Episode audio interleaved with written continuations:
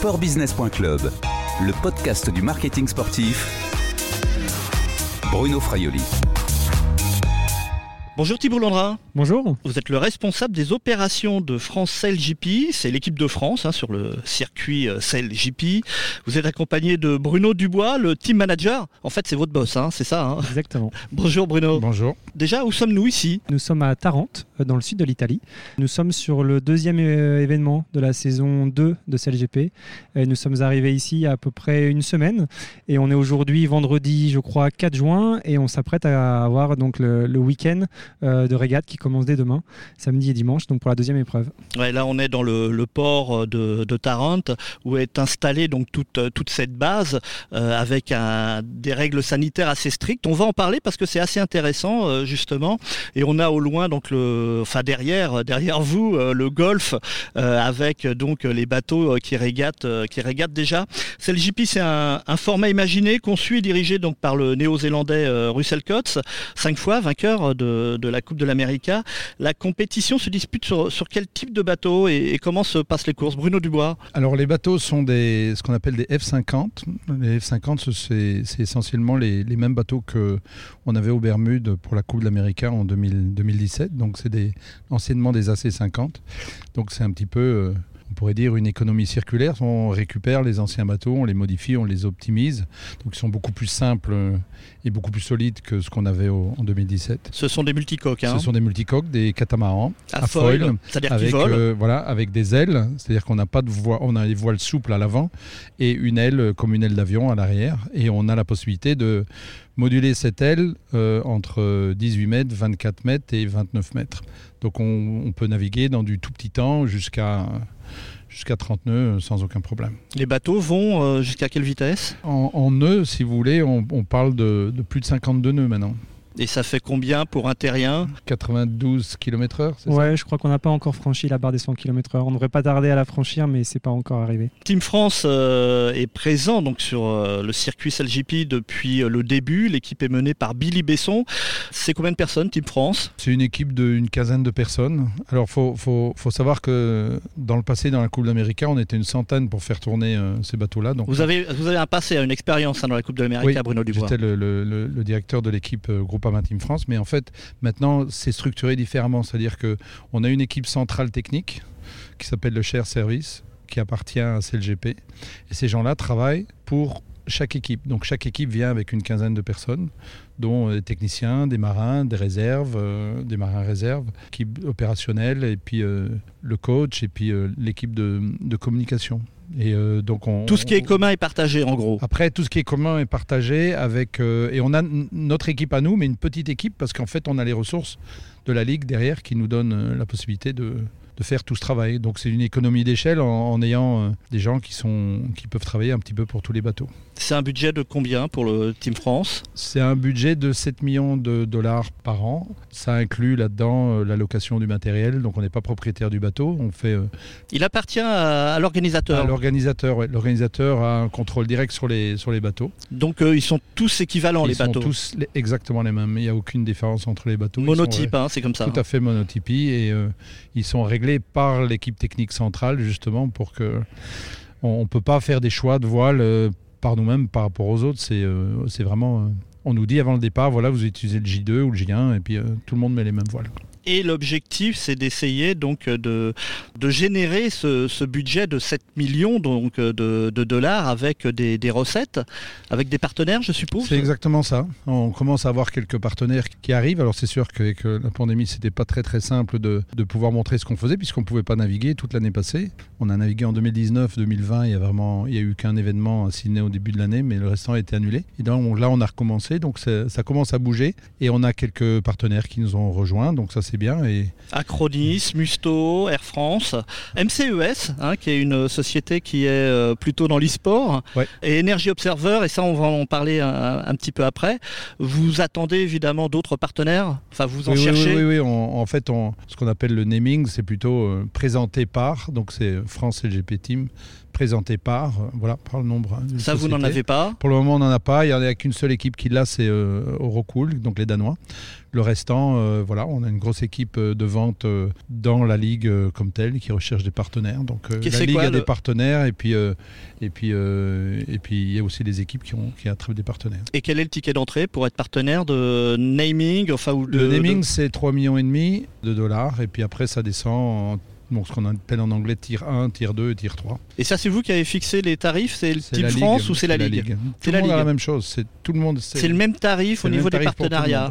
C'est vraiment, oui, un, partenariat commun, enfin une, une ligue. de toute façon, c'est une ligue qui gère le tout. et Qu'est-ce que vous vendez aux entreprises quand vous allez voir les partenaires éventuels? Thibault Landra euh, bah, On va leur vendre de la visibilité, donc on va leur vendre de l'espace euh, sur le bateau, sur le F50, euh, au sein de l'équipe, mais on va leur vendre aussi de l'expérience, ce qu'on peut appeler de l'hospitalité. Donc on va leur donner l'occasion d'inviter des collaborateurs, des clients, des fournisseurs sur des événements pour pouvoir découvrir CLGP, pouvoir vivre une expérience qui est quand même assez incroyable, de pouvoir rencontrer l'équipe, les marins. On a la chance d'être un sport accessible. ça veut dire qu'un partenaire aujourd'hui de l'équipe de France peut très facilement faire venir des gens qui auront la, la chance de rencontrer les marins de voir comment est-ce que l'envers du décor est un petit peu mené, euh, comment est-ce que les régates sont préparées, les marins s'entraînent, et puis ensuite pouvoir les accompagner sur l'eau. On leur vend aussi beaucoup aujourd'hui. Euh, bah, l'opportunité d'utiliser CLGP comme une plateforme d'innovation, de développement euh, pour des solutions qui nous aideraient à, accélérer cette, transition vers les énergies propres. ce qu'on a justement un petit peu, et on va l'évoquer plus tard, appelé le programme Rest for the Future. Sportbusiness.club, le podcast du marketing sportif. Alors avec l'épidémie de Covid, euh, les événements sportifs ont dû s'adapter pour fonctionner ou tout simplement survivre. Euh, CLJP a mis en place une charte euh, très stricte. Toute la partie sportive est placée sous une bulle sanitaire stricte. Hein. c'est cela, Bruno Dubois? En fait, comme on a des gens qui viennent d'un peu partout à travers le monde entier, on ne peut pas, par exemple ici en, Italie, dire bah, nous on est on vient de France, euh, donc nous, on n'a pas besoin de faire de quarantaine, on arrive comme ça. Et il y a des gens qui arrivent de Nouvelle-Zélande, d'Australie, les règles sont différentes. Donc nous, on, négocie avec le gouvernement pour installer nos règles. Euh, par exemple, euh, voilà, quand on était au Bermudes, on avait deux jours de quarantaine. Ici, on en a, on a 24 heures et, on fait les tests. Tout le monde. tout le monde, tout le monde fait la même chose. Donc nous, on ne devrait pas théoriquement parce qu'on arrive de France, mais tout le monde s'y plie on reste dans notre chambre pendant 24 heures. et puis C'est une égalité parfaite, même au niveau sportif, ça. Exactement, ça, ça permet de, Aussi, c'est une bonne négociation avec les gouvernements. Ils voient que c'est un circuit qui est sérieux. Et, euh, et puis, il ne faut surtout pas qu'on ait des, cas de Covid dans, dans, le, dans la ligue parce que voilà, c'est pas, pas top. C'est pas, pas, une bonne, euh, pas une bonne référence par rapport aux sponsors qu'on avec qui on travaille. Thibault Laudrin, euh, vous êtes euh, donc le responsable des, opérations, donc de la mise en place hein, de, toutes ces règles sanitaires. C'est pas trop contraignant quand même? Alors c'est forcément plus contraignant que ce qu'on a pu connaître par le passé, mais quand ça a le mérite de pouvoir laisser l'événement finalement se dérouler, Honnêtement, moi je le vois plus comme une chance. Euh, ça veut dire qu'on a quand même subi une année 2020 où on a dû reporter l'intégralité de la saison. Euh, nous, ce qu'on aime euh, par-dessus tout, c'est d'être sur des événements. Les marins, c'est de pouvoir être sur l'eau. Et donc finalement, on se plie tout à fait à ces contraintes sanitaires qui aujourd'hui n'en sont plus vraiment puisqu'on a trouvé notre rythme, mais qui nous permettent de maintenir des événements, d'avoir un calendrier qui va se réaliser sur la totalité de la saison 2, donc jusqu'à début 2022. Et ça, aujourd'hui, dans le contexte actuel, je pense qu'on le vit comme une chance. Et c'est pas trop compliqué pour une compétition qui passe de pays en pays, d'un continent à, un autre, justement, euh, au niveau logistique Forcément aussi, ça va avoir euh, des complications, puisque comme le disait Bruno, on va avoir des équipes euh, avec des marins ou des, membres des équipes qui vont venir d'Australie, de Nouvelle-Zélande, d'Espagne, donc qui sont chacun soumis à des contraintes sanitaires différentes, que ce soit à leur départ ou à leur arrivée. ici, par exemple, on va entamer finalement la tournée européenne de cette saison 2, puisqu'on est sur l'épreuve d'Italie, avant d'enchaîner avec l'Angleterre, le Danemark, la France et l'Espagne. donc, par par exemple, un certain nombre de personnes ne vont pas repartir dans leur pays d'origine, ils vont rester en Europe pour que ça simplifie un petit peu euh, ces, contraintes logistiques. Euh, aujourd'hui, on est très bien entouré, on est bien aidé par euh, CLGP qui a créé en fait une équipe dédiée à cette partie travel, Covid, logistique, et qui nous accompagnent au quotidien. Donc on n'est pas laissé un peu pour compte à devoir essayer de comprendre comment la réglementation est, fait, est faite, comment est-ce qu'on doit faire voyager les membres de notre équipe. On est vraiment accompagné et cet accompagnement est fait avec chacune des équipes selon les contraintes des pays d'où viennent ces membres. Donc aujourd'hui, c'est rodé, c'est aussi professionnel que le reste de tous les services qu'on peut avoir au sein de CLGP et on a la chance que voilà, ça nous permet d'avoir un événement qui ait lieu. Est-ce que ça peut nuire à la compétition? Est-ce que certaines règles mises en place pourraient avoir des conséquences sur la compétition je sportive Bruno rajouter quelque chose, mais je pense que paradoxalement, ça nous a finalement, euh, ce concept de bulle a aussi permis aux équipes de se retrouver après un an d'attente, euh, de créer un esprit d'équipe qui soit relativement fort. Ça nous permet aussi de beaucoup finalement échanger les uns avec les autres, surtout sur cet événement de Tarente où là on a l'opportunité de pouvoir aller rencontrer euh, les autres équipes. Donc je pense que pour un redémarrage du circuit, d'un point de vue sportif, sur l'événement de Tarente, ça ne nous aura pas impacté. Après, si on prend l'exemple précis de l'événement des Bermudes, là oui, très concrètement, ça nous a impacté fortement, nous, l'équipe de France, puisqu'on a eu euh, un, certain nombre de marins, de membres de notre équipe, qui sur le trajet des Bermudes ont été considérés comme cas contact euh, sur un vol entre Paris et Londres, et qui ont donc dû maintenir une isolation aux Bermudes de près de deux semaines, euh, et qui donc les a empêchés de s'entraîner comme ils le pouvaient. Donc là, oui, ça a été, finalement, ça a été dommageable. Aujourd'hui, on voit que sur la totalité des, des tests qui ont été faits au sein de CLGP, ils sont tous revenus négatifs. Euh, donc les règles sont suivies, euh, les gens de plus en plus aussi ont la chance de pouvoir se faire vacciner. Donc on voit une nette amélioration et on imagine que les autres événements vont être plus faciles. Oui, et puis c'est assez strict hein, aussi hein, les règles, parce que pour tout vous dire, hein, on est installé juste à l'entrée de, votre, chapiteau. On n'a absolument pas le droit, en tous les cas nous journalistes, d'y rentrer. Il y a un gros panneau sans interdit et la table est déposée juste à côté de ce, panneau euh, sans interdit.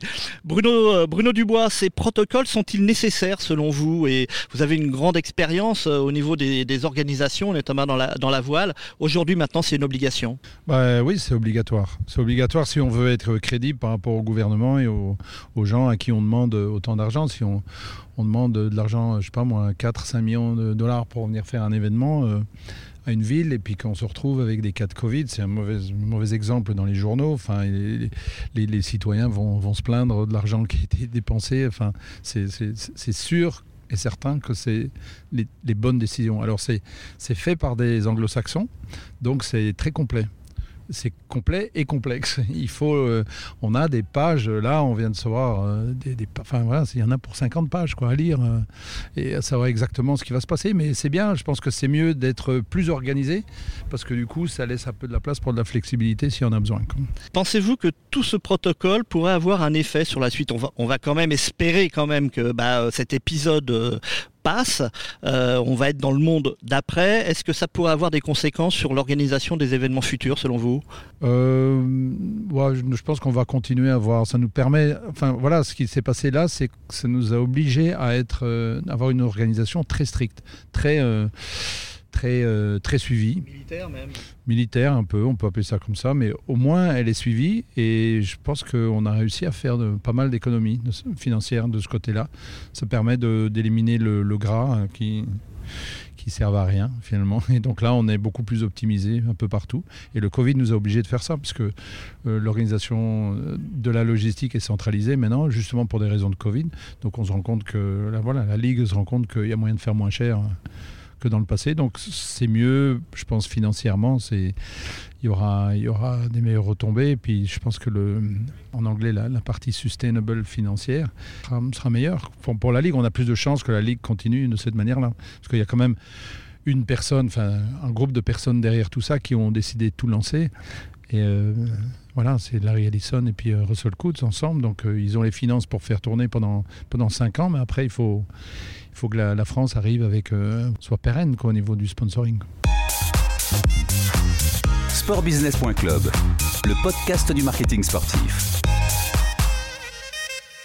Un des points importants de CLJP, c'est l'application de la compétition dans le développement durable avec euh, toute une stratégie environnementale qui a été d'ailleurs pensée dès le, début.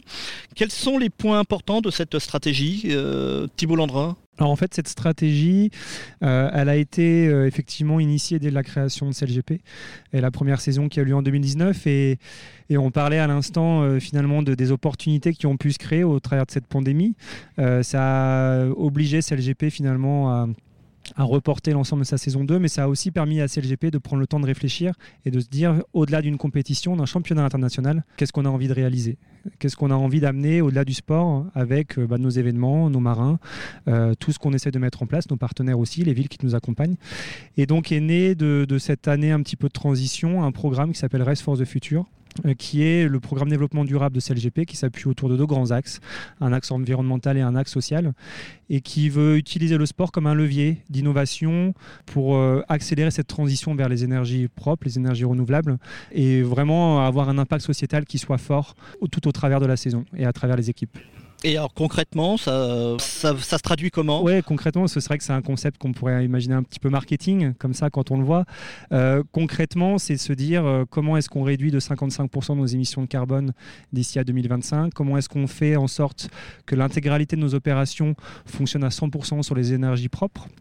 D'ici à 2025 Comment est-ce que l'on maintient un statut de climate positive?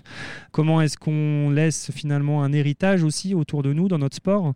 On est aujourd'hui, on peut considérer un des événements élites de la voile, donc on a une responsabilité aussi euh, envers notre sport, envers les fédérations qui nous accompagnent, nos partenaires, d'être euh, finalement euh, vecteurs d'un message et d'actions sur le terrain qui vont amener, amener à cette transition. Donc on se pose des questions sur comment faire ensemble, en sorte par exemple qu'une flotte de peu près 50 de bateaux qu'on a sur chacun des événements, des bateaux à moteur qui, qui assurent la sécurité, la partie télévisuelle, euh, qui sont les bateaux d'assistance technique de chacune des équipes, puissent ne plus utiliser des moteurs qui fonctionnent avec euh, des énergies fossiles, par exemple, mais qui soient des moteurs à essence, mais plutôt des moteurs électriques ou des moteurs à hydrogène.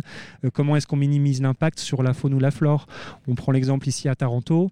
On sait qu'on a une espèce de dauphin qui est relativement commune, qui vient régulièrement visiter euh, la baie de, Taranto. On a tout un dispositif qui a été mis en place avec une association localement pour avoir des observateurs sur l'eau qui sont là, qui s'assurent que s'il y a des dauphins, on prenne les mesures pour éviter qu'il y ait un risque de collision et on en vient même jusqu'à pouvoir éventuellement retarder ou euh, annuler certaines régates si jamais on avait des mammifères marins qui soient là. On réfléchit aussi à minimiser notre impact sur les fonds sous-marins. Donc est-ce qu'on est obligé encore d'avoir des bouées qui soient avec des amarres, par exemple, qui vont être accrochés sur les fonds sous-marins Est-ce qu'on peut imaginer avec de la technologie avoir des bouées autonomes qui pourraient être aussi, euh, euh, par exemple, contrôlées à distance?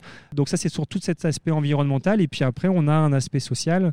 Comment est-ce qu'on rend notre sport plus accessible, que ce soit aux jeunes, à des gens qui n'ont jamais eu la chance d'habiter en bord de mer ou de pouvoir essayer la voile, de laisser la chance à des jeunes de rencontrer nos athlètes, euh, de donner la chance à des athlètes féminines de pouvoir rejoindre CLGP, et puis la culture d'entreprise qu'on crée autour de CLGP.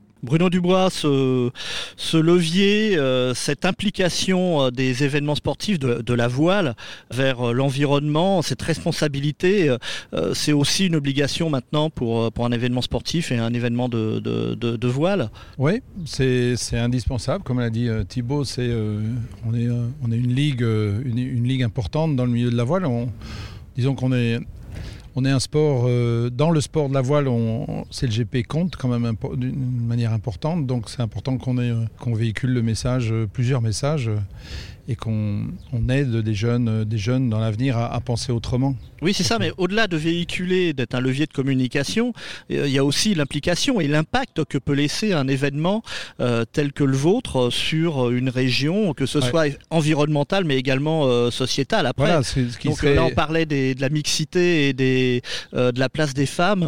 c'est également important de développer cette filière pour notamment avoir des femmes. on, a, on a commencé cette année, donc on ne va pas mettre la charrue avant les bœufs quand même.